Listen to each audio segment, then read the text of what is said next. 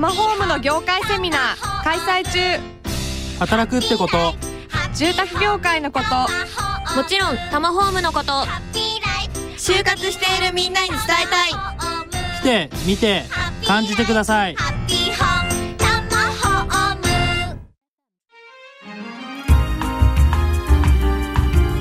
本経済新聞ポッドキャスト。長谷部ひとみは日経1年生こんにちは長谷部ひとみです。日本経済新聞ポッドキャスト。長谷部ひとみは日経1年生。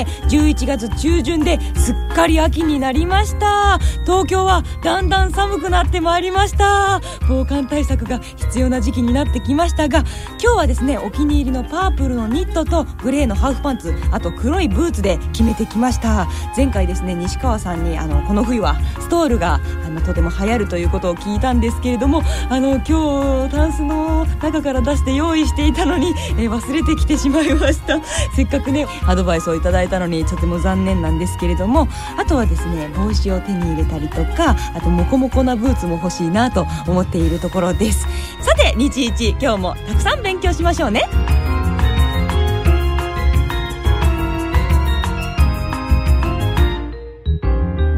長谷部ひとみは日経1年生はタマホームと日本経済新聞社の提供でお送りします。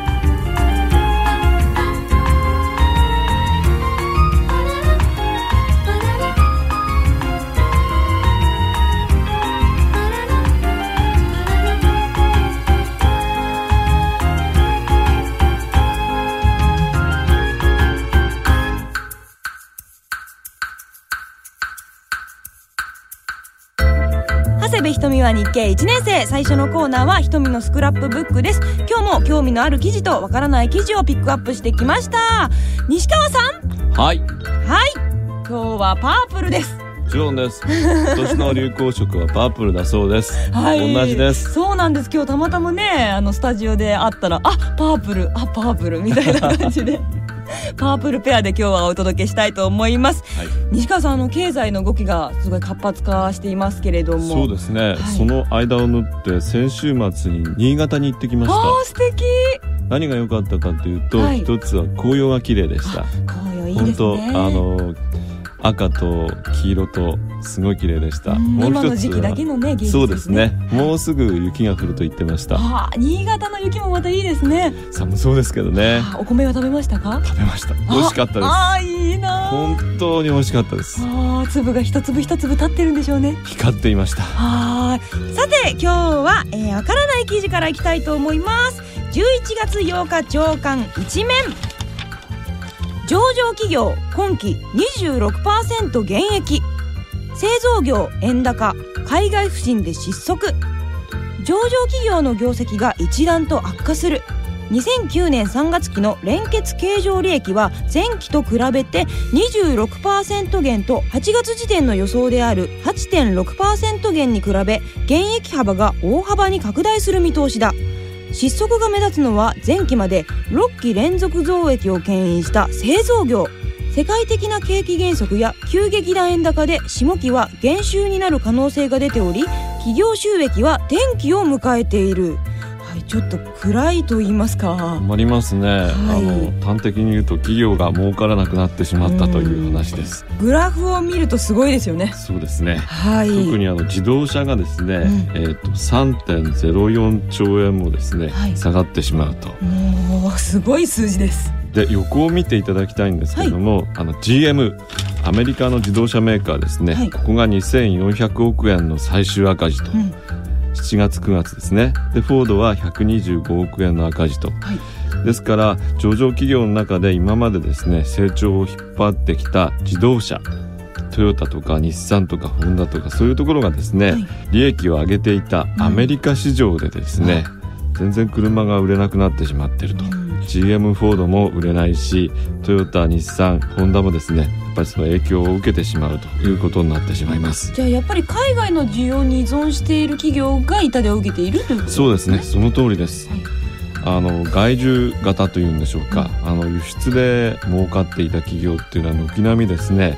減益利益が減少してしまうということになってしまいます、自動車電気機器電力石油などが取り上げられていますが、はい。その一方で商社やサービスはプラスと言いますか？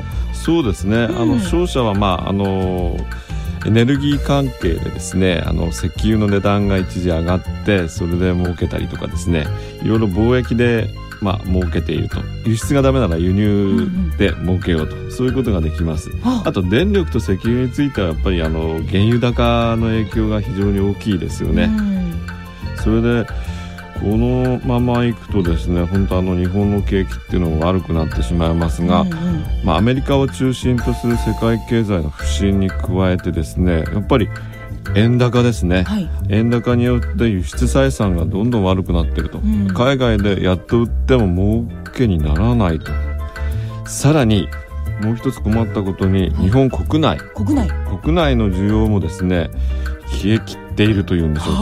この前あの冷え切っているんですか？日銀がですね経済成長率の見通しを下方修正して、確か0.6%にしたと思うんですけども、日本でも物が売れなくなってサービスも不振といううん三重苦っていうんでしょうか、三重苦だんだん季節とともに冷え切ってきますね。そうですね。そうですね。ちょっと冬の時代を迎えるのかなっていう感じになってきてます。こちら構造改革が鍵って書いてあるんですけれども、はい。これはどういったところで鍵になるんですか？そうですね。例えばあの自動車の場合ですね日本が優れてるのは、まあ、燃費のいい車とかハイブリッド自動車と他に作れないものですね。エコカーですね。エコカーです。そういうものは他に作れませんから価格が高くても買ってくれと。あ。だからこう日本メーカーでしか作れないものをどんどん作っていくと。ああオリジナリティが重要だということなんですね。うんうん。でもそのオリジナリティがあってもやはり高かったら皆さん買わないんじゃないですかね。そうですね。ただあのガソリン価格が上がっちゃってもうこれから電車通勤にしようかなっていう人に対してはハイブリッドカーとかですねエコカーっていうのは魅力になると思いますし、他にないものを出していけばうんうん売れるところは売れるんだと思います。企業の格差っていうのはこれから広がっていくんじゃないかなと。儲かるところは儲かるし儲からないところはどんどん儲かんなくなってしまうと。うん差が出てくるってことですか？そうですね。うん。でもこの現役になってしまった企業さんはこれからどういったところを頑張ればあのプラスに迎えるんですかね？一つはやはりそのコスト削減ですね。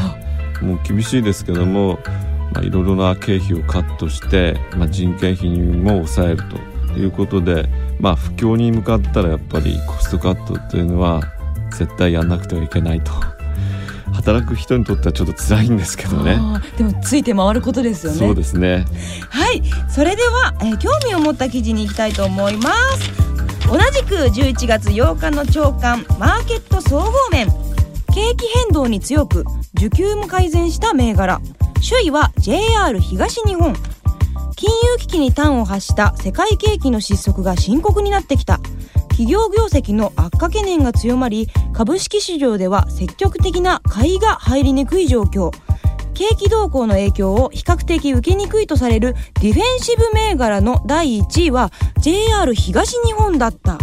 はいこちら、い。ディフェンシブ銘柄というのは何ですか？ね。ディフェンシブっていうのは防衛っていう意味ですよね。ディフェンスですね。ディフェンスです、うん。ですからさっき言ったようにあのアメリカ市場に依存しないと。で輸出比率が高くないと。国内で稼いでいると。しかも景気が悪くなってもですね例えばまあ通勤はしなきゃダメですよね。そうですね。電車乗んなきゃダメだし、うん。食べ物は食べなきゃいけないと、うん。そうすると1日3食を2食にするわけにいかないですね、うん。猫のようにお腹減っちゃいますよ。ね、お腹空きますよね。ですからこういったディフェンシブ銘柄景気が悪くなってもそんなに株価が下がらない。むしろ上がるっていうのがですね電力とかガスとか医薬品鉄道バスパルプ紙食品など6業種をディフェンシブ銘柄と言ってます。おーじゃあその生活に密着していると言いますかそうですね。切っても切りにくい切れない。ね切っても切れ切れないって。なんか。生活からこう消せないですよね、うん。なんかあの例えば僕なんか通勤してるんですけども、うんうん。まあ本当地下鉄乗らないで会社まで歩けって言われたら困っちゃいますすしよね。こういうところははあの景気変動に強いとそういうことから首位は JR 東日本。うん。JR 東日本が1位なんですけど3位が東日本と次いで西日本が3位に入ってるんですよ。アトレとかですね、はい。エキュートとかそういう駅の中のお店を展開してますよね、はい。駅中そう駅中情報これをやってますね。私も使いますよ。あの校内から出なくても本が買えたりとかお茶ができたりしますもん、便利ですよね。便利なんですよ。だから JR 東日本とか JR 西日本は単にそのディフェンシブっていうだけじゃなくてこういうことで既存のですね百貨店とか専門店のお客を食べていってると。あじゃあ駅中の力が強いっていうことなんですか？この1位3位のそれもあると思います。やっやぱりこれからも伸びていくだろうということで、期待感があるんではないでしょうか。へえじゃあただ電車が素晴らしいというわけではなくて施設の充実っていうのがポイントになってるんですね。そうですね。と私は睨んでおります。ちなみに品川駅の駅中のはい。本屋さんははい。日一本をですね平積みで置いてくれていありがとうございます。ありがとうございます。さすが品川駅といったところでしょうか。ですから首位は JR 東日本です。他にも気になったんですけれども、はい。あの製薬会社が7位8位と入っていたりとか、ね。あといろいろですねあるんですよねやっぱり病気にかかるとですね、うん。あの病気だけど我慢しようってわけにいかないですから、うん。医薬品はどうしても使うことになるし病院に行かなきゃダメな時は病院に行って薬もらえますよね。そういうものってなかなかこう景気変動に強いというか景気が悪くなってもお金を使わざるを得ないということで、ディフェンシブ銘柄になってます、あと西川さんもう一つ気になるところがあるんですけど2位が九州電力なんです、はい。なんで九州限定なんですか？ここはですね、あの例えば東京電力っていうのは、はい。今あの原子力発電所の柏崎狩場、うんうんうん。原子力発電所ってのは止まってます、はい。そうすると高い天然ガスとか石油を買って電力を供給していると、うんうん。そうするとコストがすごい高くなってうん。赤字になっちゃいますよね。だからそういうところを考えると九州電力はそういう事故とかあるいはどっかの発電所が止まってるってことがないからここは強いんじゃないかと。あー規模が大きいだけじゃないんですね。じゃないですね。うーん。なるほど。ちょっとディフェンシブ銘柄について強くなった気がします。今日の記事は両方とも11月8日の朝刊に載っていますのでぜひ皆さん読んでみてください。それでは今日もスクラップブックに貼ります。この後は西川さん教えてです。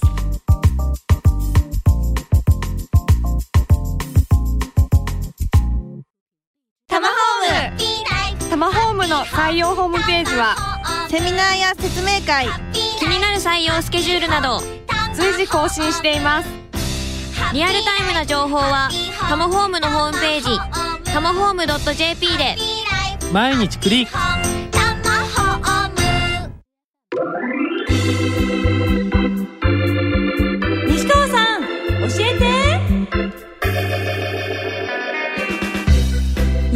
新聞ポッドキャスト。長谷部ひとみは日経1年生略して日一。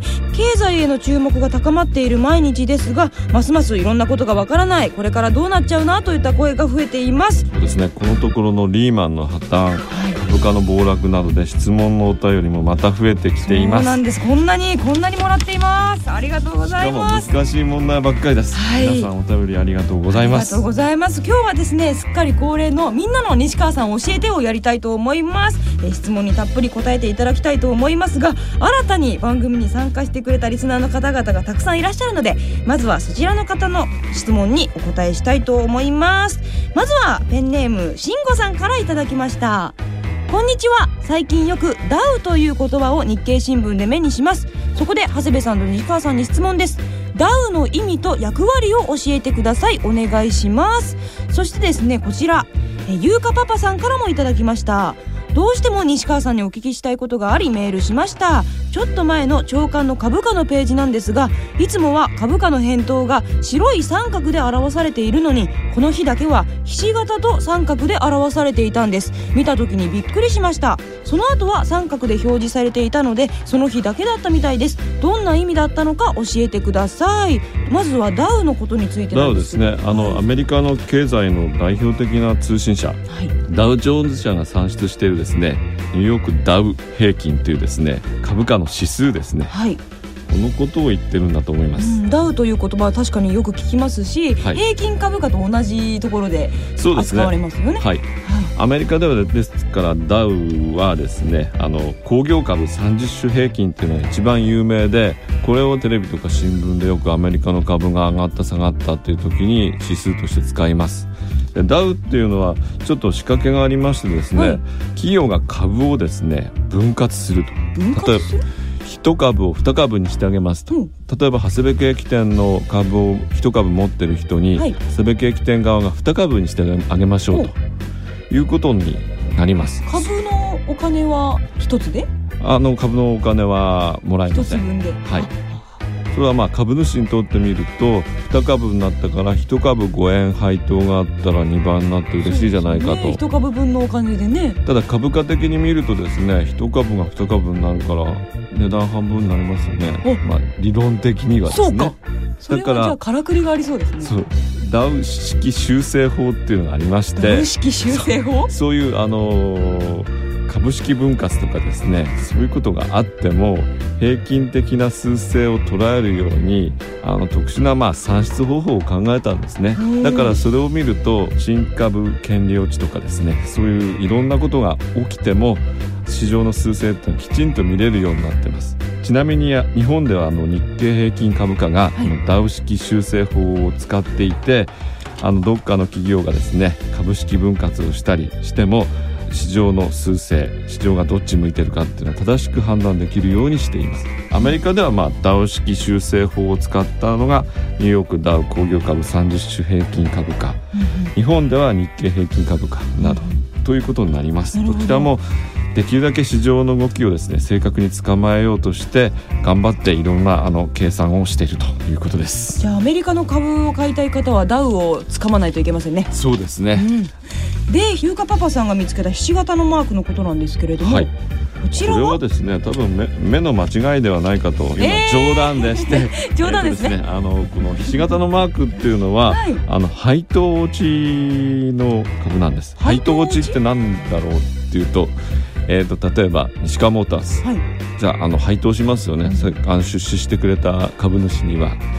でその時にはですね例えば500円の株で期末の配当が5円の場合ですね、その期末の配当権確定日つまりこの期間持ってれば配当くれますよっていう日を過ぎると5円もらえるんだから株価って495円に下がっちゃいますよね。そうですね。配当をもらえるかもらえないかで株価はまあ変動します、ですから配当落ちの時にですねこのひし形のマーク。をつけてあの区別してます。あじゃあ、えーこのひし形のマークを見て、はい。あの株の売り買いをまた始める人がいるっていうことですか？そうですね。あの配当落ちでも株価が上がってればあこれは相場的に強いなと思いますし、安くなってればあやっぱり落ちてますねってそういうことになりますね、うん。ですから配当落ちっていうのは1日だけです。その日が期限になりますから、その日だけはこういうあのひし形マークっていうのがつきます。だからこの次の日はまた三角に戻ってたわけですそうなね。んです。ああじゃあ一区切りのマークだったわけですね。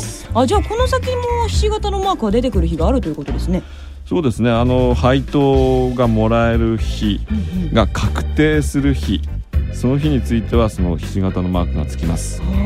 またちょっと証券面が楽しくなるポイントですね。そうですね。はい。じゃあゆうかパパさんわかりましたか？目の間違いではありませんでした。すいません。さて次の質問です。え金融危機に関しての質問をいただいていますよ。ペンネームちゃちゃさんからいただきました最近サブプライムローン問題の影響が世界中で明らかになって金融市場の混乱が見て取れます。また円高や株安も安定せず不安な状態から抜け出せないように思います。そのような中で日銀が数兆円規模の資金供給を連日行ったことを新聞で読みました。以前日一で大幅なお金の供給はインフレにつながりやすいと言っていたかと思いますが今回の日銀の資金供給はインフレにつながらないんでしょうか？それとも海外に向けた資金供給が大幅なものであっても国内の市場に影響はあまりなくインフレにはつながらないのでしょうか？はい。そうですね。あの今月の5日日銀はあらかじめ供給額に制限を設けないドル資金供給オペうん。公開市場操作の結果を発表しました。はい。供給額は442億3900万ドル。すごい。約4兆4000億円と。すごいですね、これはインフレというか経済の活発化するための方策ということなんですかね。というよりサブプライムローン問題の影響であのドル資金っていうのがですねうまく各国の銀行の間を回らなくなってしまったわけですね、この銀行本当に大丈夫だろうか。借りてあと資金の出し手から見ると、まあ、この銀行本当大丈夫かなと、そういうことでしょうがなくてですねその金融当局がですねドル資金をもう大量に出してもういくらでも使ってくださいと借りてくださいと。いうことで金融危機をですねまあから抜け出そうとしているわけです。うん。このチャチャさんですね大幅なお金の供給マネーサプライの増加っていうのはインフレにつながりやすいと。これは確かです、ただしまあこれくらいの規模でとまだまああの許容範囲かなと。4兆でも許容範囲なんですか？そうですね。あの世界中のお金っていいくらなんでしょう？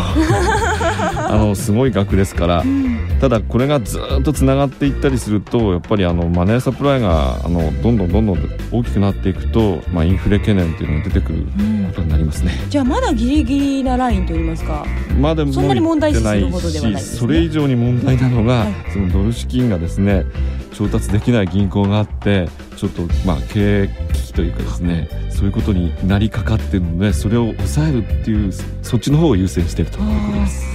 そしてですね南さんからもいただいています経済の状況は目まぐるしく変化していますね現在も株価は乱高下を続けていますが各国がさまざまな対策を出しているにもかかわらずこのような状況はずっと続くのでしょうか？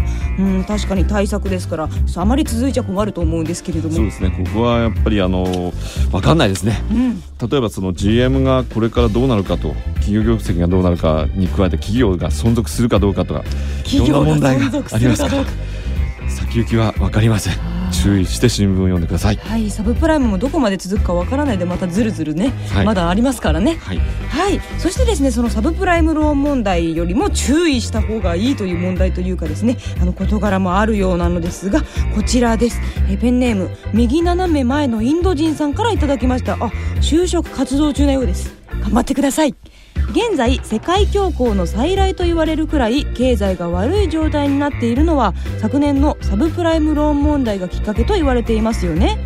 ところが最近本当に危ないのは CDS クレジットデフォルトスワップと耳にします。実際に先月のソフトバンクの決算で750億円の負債も CDS と言われています。この CDS っていうのは一体どういった仕組みなのでしょうか？さらにですねこちらチャロさんからもいただきました。長谷部さん西川さんこんにちは。こんにちは。こんにちは経済が大変なことになっている状況がよくわかりました。その時の話題でアメリカ政府はリーマンブラザーズは救済せず AIG は救済したけどなぜだろうということがありましたがいろいろ調べてみるとクレジットデフォルトスワップ、えー CDS のことですね。その保有額の差があるのではないかという指摘がありました。この CDS の仕組みを分かりやすく教えていただけますか？何でも次元爆弾金融大量破壊兵器核のボタンに匹敵するとまで言われているおっかないものらしいんですがあーまだまだ物騒なものが出てきましたがそうですこれねは何ですか？難しいですね。難しいです。クレジットデフォルトスワップ、はい。これはまああの企業の信用リスクを取引するために用いられるものなんですが、こう言ってもだ何も分かんないんで。信用信用リスクの取引するのにこうしましょう。シカモータースはい。がですね長谷部景気店のですね、えっと債券債券。社債はい。を買います。買いますでもちょっと長谷部景気店最近美味しくないという評判も聞いてるからうん。ちょっとえっ、と債券買ったけどこれが回収できるかどうかわかんない。不安ですね。そうするとそうですね。えっ、と柿原銀行というところにですねディレクターさんの名前が出てましたよ。ついに出ました。あの保証してくんないかと。はいはい。だから長谷部景気店からお金が取れなくなったら損失額を補填してくれる代わりにあ保険料払いましょうと。うんうんそれがこの CDS 保険料ですね。リスクを保険料という形で支払ってると。そう痛手を負ったら助けてくださいね。じゃあ保険料払いますからって感じですね、はい、そういうことなんです。それはなぜ次元爆弾なんですか？長谷部景気店だったらよかったんですけども、はい。これが例えばですねリーマンブラザーズとか。破綻しちゃいましたね。そうですね。ワシントン・ミューチュアルこれも破綻したあのアメリカの貯蓄組合ですね、はい。そんなところの貸付債権を持っているところがですね保険料払ってくれって言うとそうすると掛原銀行困っちゃいますね。困りますね。困っちゃうどころじゃないですね。規模が違いすぎますね景気圏と。なりますね。はい。だからこの CDS っていうのは今のこの金融危機下にあってはですね非常におっかないものだと。あ危ないものだと。ーでもその企業西川モータースがはい。保険料を払っているわけですから、はい。それを見越しているわけではないんですか？見越しているんで最近その保険料ってものすごく高くなってますけども、それでもうんリーマンブラザーズみたいなところがあればもう保険料を払えない。もうそんな損失を補填しないよっていうことを拒否しちゃうってことがありますよね。拒否なんてしたら西川モータースはカンカンです。ありますね。ね保険料払ってきたのにどういうことだってことなんですよまあ、新規契約の場合もありますし、そうですね。継続の場合もあるのかもしれませんでなおかつ面倒くさいことがこの CDS というですねこの取引をいっぱい集めてですね CDO また新しい言葉が出てきた。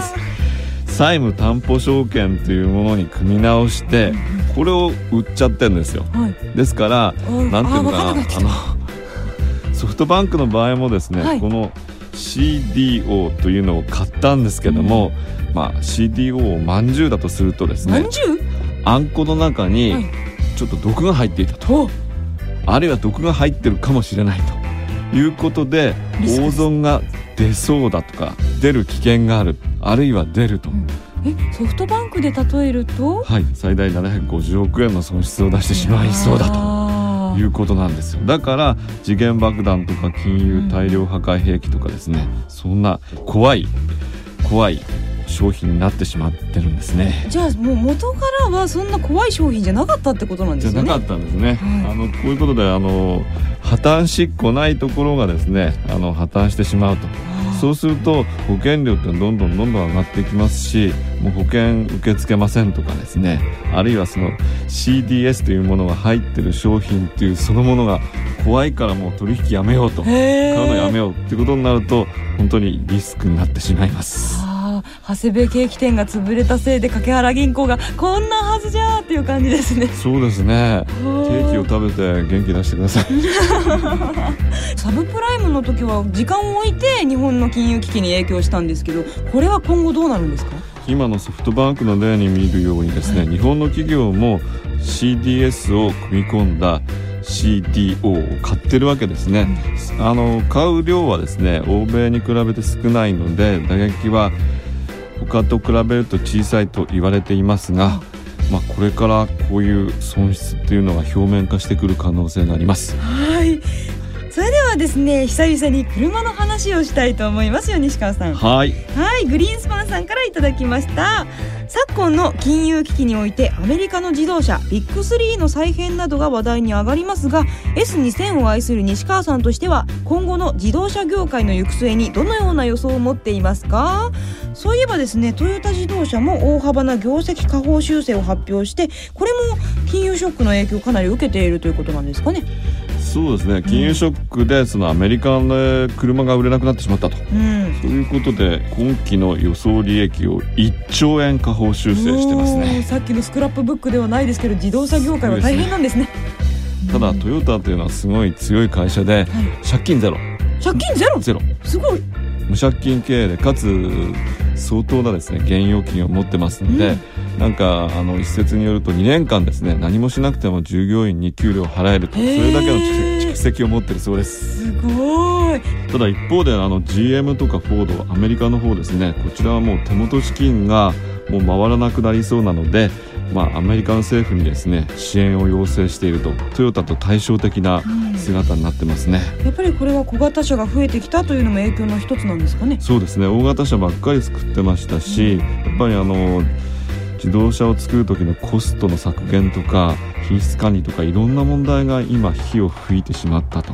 で車が売れなくなっちゃったということでしょう。うん。ですから自動車業界っていうのはやっぱりまあ日本は強いままでまあドイツも生き残るでしょう。うんうん。アメリカはそうですね政府の支援次第でどうなるかわからないという厳しい状況だと思います。でも自動車が売れなくなると自動車のエンジンを作ってる会社も売れなくなったりとかどんどん派生していくような感じがします自動車っていうのはあの産業界のピラミッドって言われてましてあのランプもありますしあの鉄も使えますしアルミも使えますし裾野が広いんですね。だから自動車業界が調子が悪くなるとみんなに波及してしまうんですよね。あさらにあの三河あの豊田市とかあのトヨタに依存している企業を持った町っていうのはちょっと苦しくなるかもしれない。ー街全体が苦しくなるんですか？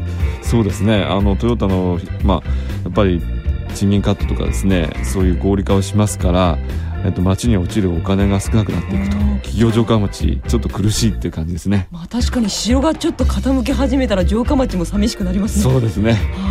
じゃあ愛知県豊田市は大丈夫なんでしょうか？あでもトヨタ自動車は強いから大丈夫でしょう。あーすごい頼もしいですね。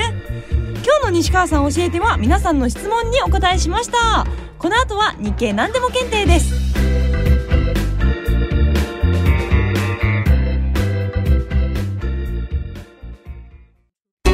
とみです。女優になった頃から広い視野を持つことを意識してきました。日経を読んでいるのは自分のアンテナを広げたいという気持ちからかもしれません。知ってるわかるが増えてきた。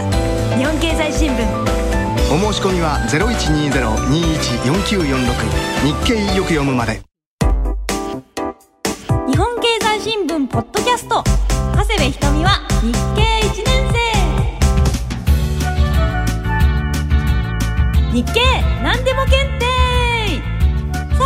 ポッドキャストを聞いてればわかるクイズをお届けします。日経何でも検定もちろんプレゼントもありますよ。まずは前回のおさらいからです。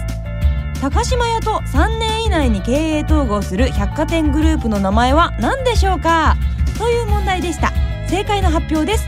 答えは3番の H2O リテイリングでした。当選者の発表です。ミッキーさん双子のパパさんひろみさんキムキムさんタマ3代目さんです。おめでとうございます。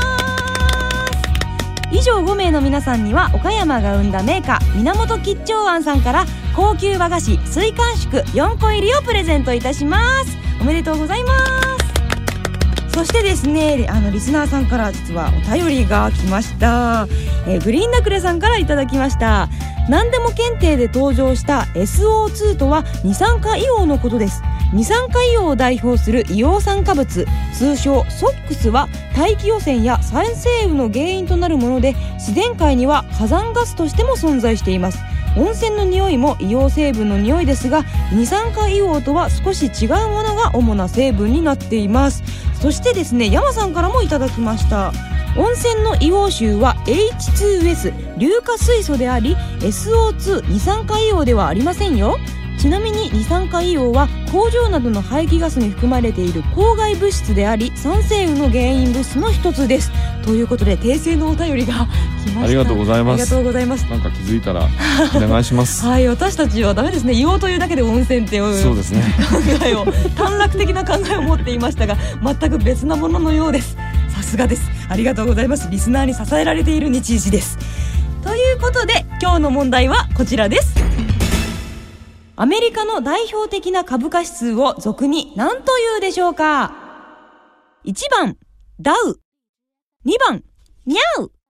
3番バウ。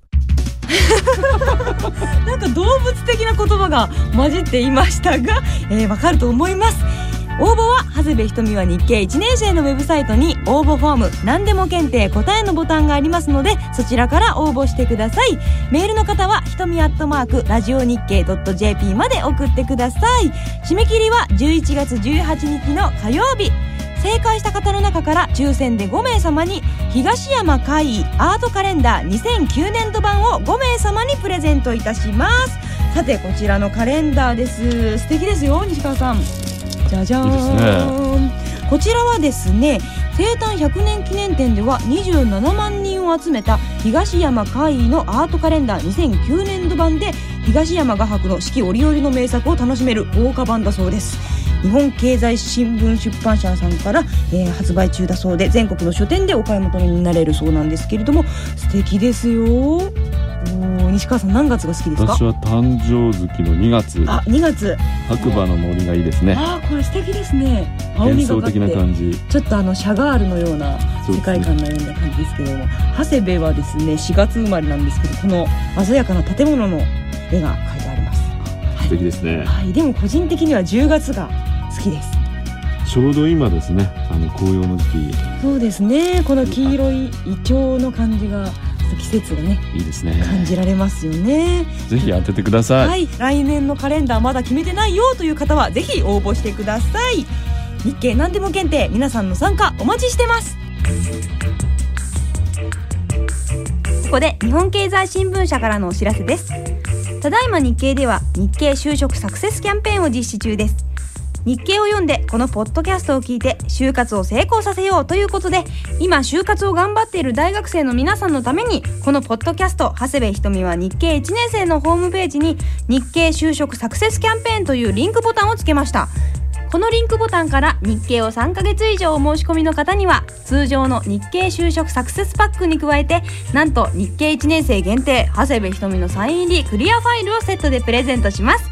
それとポッドキャスト長谷部ひとみは日経1年生のフリーダイヤル0120-21-4934 0120-21の4934日経をよく見ようからでも長谷部ひとみのサイン入りクリアファイルを差し上げます。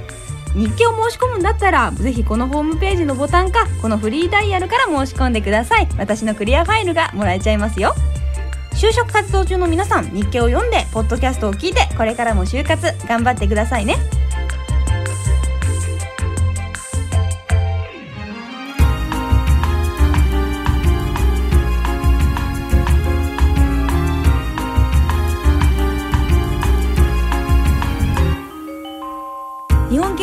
新聞ポッドキャスト長谷部ひとみは日経1年生。今日もお別れの前にお便りをご紹介いたします。ペンネームクラブダサー2号さんからいただきました。毎回楽しみに聞いています。僕も以前シティカブリオーレに乗っていた頃冬は屋根の上が近所の猫のたまり場になっていましたが暖かくなったらいつの間にかいなくなりました。寒い時は鉄板の屋根より布の屋根を選ぶのが猫の習性なんですかね。ということですよそうです西川さん。ねあのおしっこさえしてくれなければまだいいんですけど。そしてですね同じ話題です。こちら多摩三代目さんからもいただきました。あ検定に当たった方ですよ番組の中で西川さんから猫を自動車の上からどける方法について教えてくださいというお話がありましたが猫よけについては100%確実な方法はありません。ないんですね。猫の嫌いな柑橘系の匂いとか猫よけ炭とかあとはガムテープの粘着面を上にして貼っておくなどなどいろいろな対策はありますが大体どれも一時的なものでまた戻ってくる可能性があります猫はテリトリー意識が強く自分のテリトリーの中に餌場昼寝場所社交場トイレなどを決めて行動します。ですから西川さんの車はすでにその猫のテリトリーの中に組み込まれ昼寝用のベッドとしてインプットされているので他に気に入った場所ができない限り永遠にその猫のベッドとして使用されることと思われます。自動車を今の駐車場から別の駐車場に止めるのが一番効果的だとは思いますが移した先で別の猫に切り入られてしまえば再び猫のお昼寝用ベッドになるでしょう。だそうです。しょうがないですね、まあ、あの猫好きですから猫さん。その後猫ちゃんどうですか？猫ちゃんねちょっと最近いないんですよね、あらじゃあ移動しちゃったんですかね？もっと暖かい場所に行ったのか あるいは戻ってくるのかいないといないで心配です。はい。ちょっと元気にしてるんですかね？元気にしててほしいです。うん。また戻ってきてください。はい。今日もですね時間の関係でお便りが全部紹介できなくてすいません。お名前だけですがご紹介したいと思います。ニコちゃんさんエリエリさんゆうきさんしんごさんピンクさん月々カフェさんミッキーさんすっとこストックさん白ヤギさんひつきさんサブロク18さん久原茂さんおさむさん玩具修理者さんこの他たくさんの皆さんからメールをいただきました。ありがとうございました。ありがとうございます。さて日本経済新聞ポッドキャスト長谷部ひとみは日経1年生。次の更新は11月27日の木曜日です。お相手は長谷部ひとみと日本経済新聞の西川康でした。それでは皆さんまた次回お会いしましょう。バイバイ。長谷部ひとみは日経1年生はタマホームと日本経済新聞社の提供でお送りしました。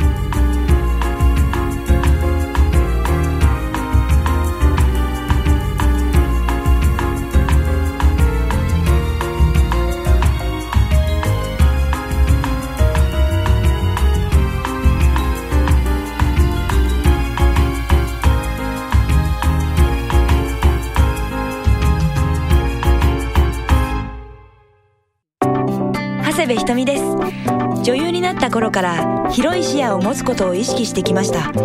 嬉しいという気持ちも100人いればきっと100通りある。どんなに経験を積んでも絶対に分かったつもりにはならないようにしよう。日経を読み続けているのは少しでも自分のアンテナを広げて幅広い分野に関心を持っておきたい。そんな気持ちが働いているからかもしれません。世の中の動きが見えると自分ももっと頑張らなきゃってとても前向きになれるんです。映画ドラマ CM からレポーターまでおかげさまで最近は仕事の幅も広がってきました。これからももっと自分らしくあるために知ってるわかるが増えてきた。日本経済新聞。ご購読のお申し込みは0120-21-4946 0120-21-4946日経よく読むまで。